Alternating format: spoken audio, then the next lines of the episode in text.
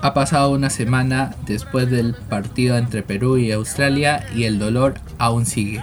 Bienvenidos a Pasión Futbolera, soy Fabricio Casas y el día de hoy vamos a hablar de la pasión que nos une sobre el fútbol. ¡Comenzamos!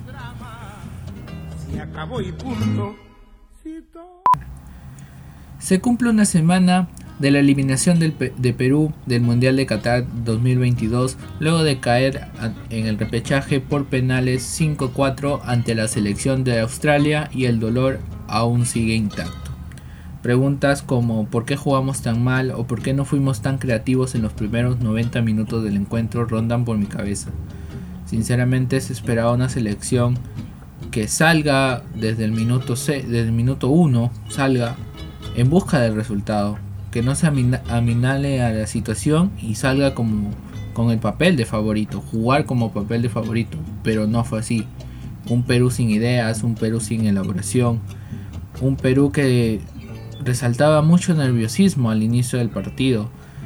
Y Australia supo jugar con eso, supo cómo hacerle daño a Perú. Supo, supo ejecutar bien su plan que era llevarlo a los penales. Pero un Perú desconocido, totalmente desconocido. Tal vez se jugó ese día el peor partido de toda la era Gareca. Un Perú sin ideas, un Perú que no tuvo elaboración, que no se encontró un juego entre esos tres del medio campo, entre Tapia, Peña y Cueva. No encontraron cómo hacerle, cómo pasar ese muro defensivo que, que plantaba Australia. Un, un Perú tal vez desanimado o nervioso por, por tan solo hacer bien las cosas ya que solamente era un partido y se acababa.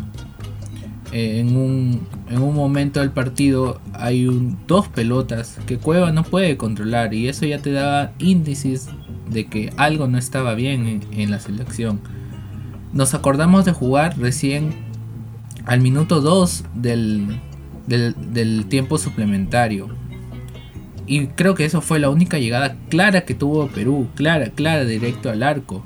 El cabezazo de, Edison Flores que lastimosamente dio en el palo. ¿Qué hubiera pasado si hubiera entrado ese balón? Tal vez hoy día estuviéramos hablando un poco más felices, un poco más eh, didácticos con el tema del mundial y estaríamos hablando de Francia, Dinamarca, de Túnez. Pero no, no es así.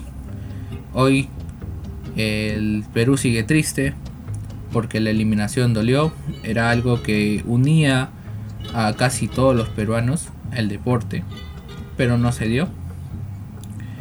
No se dio por, por mérito de Australia, que, que ejecutó bien su plan, que supo cómo jugar el partido, y por Perú que no lo supo hacer.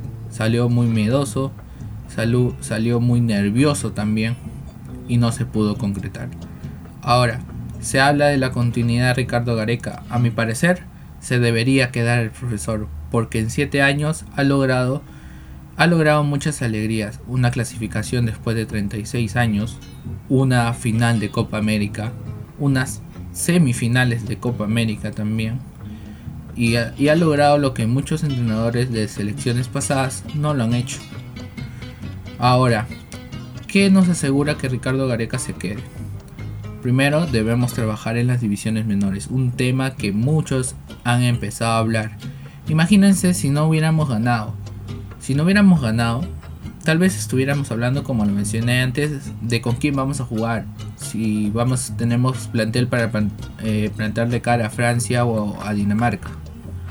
Pero no, gracias a esta, a esta victoria de la selección de Australia ante Perú, de la derrota peruana, muchos ya, ya empezamos a hablar de qué hay que hacer para el futuro.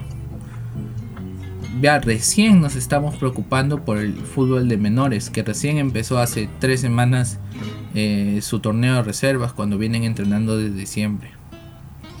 O sea, tenemos que tocar fondo para darnos cuenta que nuestro fútbol peruano está muchos años atrás que los otros que otros de otros países. La situación del fútbol peruano tiene que cambiar, desde la cabeza de la federación hasta los clubes. Y esperemos que esta, que esta dolorosa eliminación no vuelva a suceder y comience y sea la primera piedra del comienzo del cambio para el fútbol peruano. Y es así como llegamos al final de este episodio. Un gusto y muchas gracias por acompañarme en este, en este día. Y ya nos encontramos la próxima semana. Adiós. Los sueños que soñamos juntos no se realizaron, se quedaron truncos, no hay que hacer un drama. Se acabó y punto